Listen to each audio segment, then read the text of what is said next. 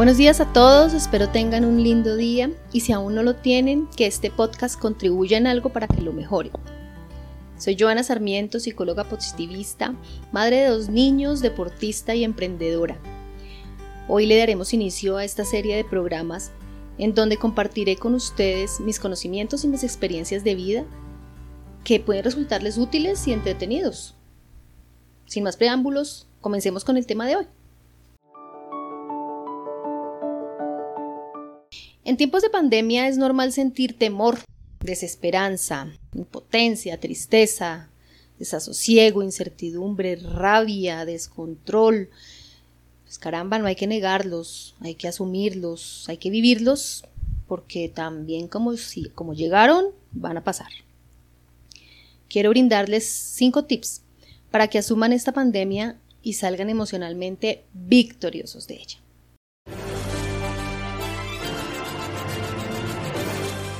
Tip número uno. Segmentar tus intenciones. Este tip lo vamos a dividir en cuatro partes.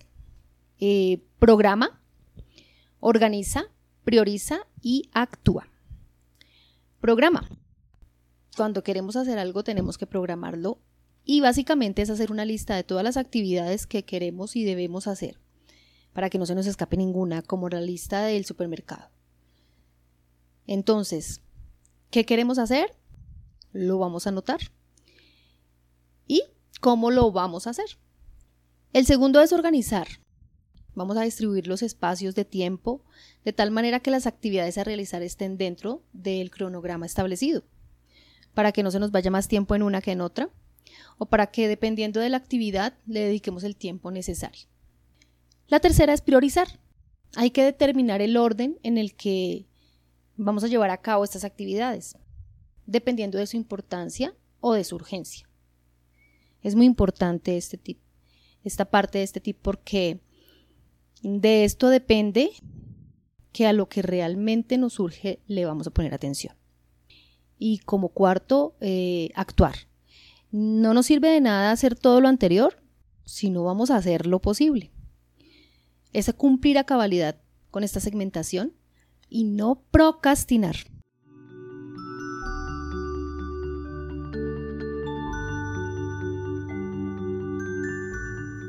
Tip número 2. Hacer ejercicio. Este tip envuelve muchas cosas, que ya depende de tus gustos. Entrenar tu cuerpo y básicamente es establecer una rutina de ejercicios diaria, destinando una hora o una hora y media para ejercitar una parte de tu cuerpo específicamente. ¿Qué pasa? El ejercicio te mantendrá en forma, tu cuerpo libera endorfina, que es catalogada como la hormona del placer, ya que te permite sentir bienestar, control, satisfacción. Mm, también liberas serotonina, que te disminuye el apetito, te pone alerta, quitando cualquier rastro de pereza, te coloca en un estado constante de felicidad y de alegría. Pero es importante que esta rutina de ejercicios cumpla con estos ítems. Primero, que te guste. Segundo, que lo disfrutes. De nada sirve hacer ejercicio extenuante, por más eficiente y recomendado que sea, si te causa sufrimiento. Si lo padeces, eso no está bien. Y se debe ajustar a tus objetivos. ¿Cuáles pueden ser tus objetivos? Es un ejemplo, ya sea la diversión, la relajación, la tonificación, eh, adquirir más fuerza, bajar de peso, o simplemente pasar el rato.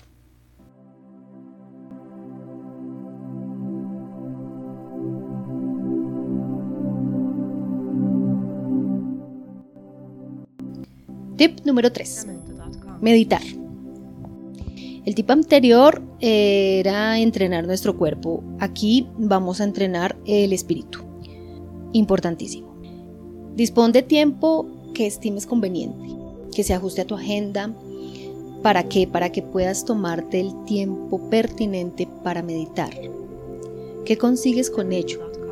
Vincularte con tu esencia, armonizar con tu inconsciente y conocerte muchísimo mejor.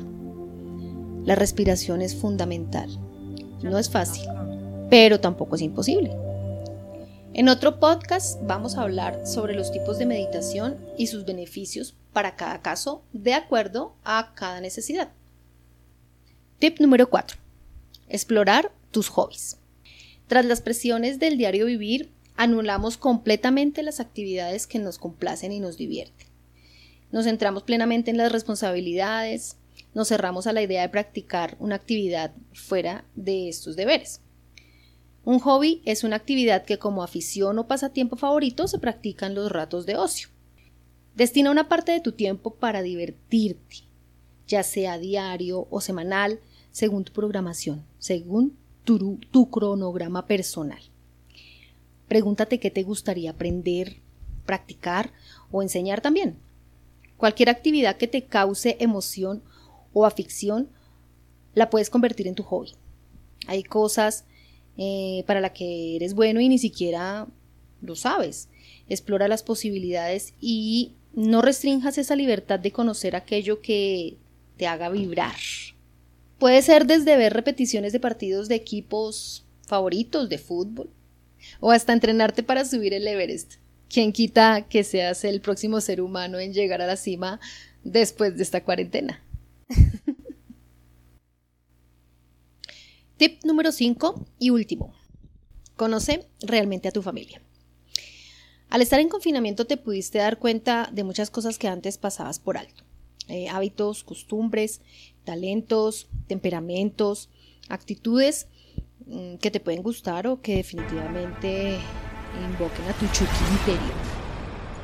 Hay que aprender a convivir con estas diferencias, eh, asumiendo que tú mismo tienes lo tuyo, no impongas tus posturas, responsabilízate sobre lo que tengas control, es decir, mm, hábitos inadecuados de tus hijos. Pero con tu pareja es muy importante que respete su espacio, su autonomía y sobre todo su privacidad. Eh, si vives con familia extendida, eh, como suegros, padres, hermanos u otros adultos mm, en general, plantea claramente las reglas de juego, eh, pues todo con el fin de no transgredir a nadie, ¿no?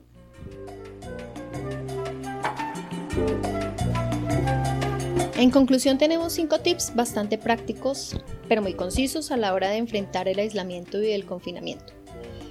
Son muy integrales y útiles y si los adaptas a tu estilo de vida podrás ver cambios importantes y realmente significativos en tu ser.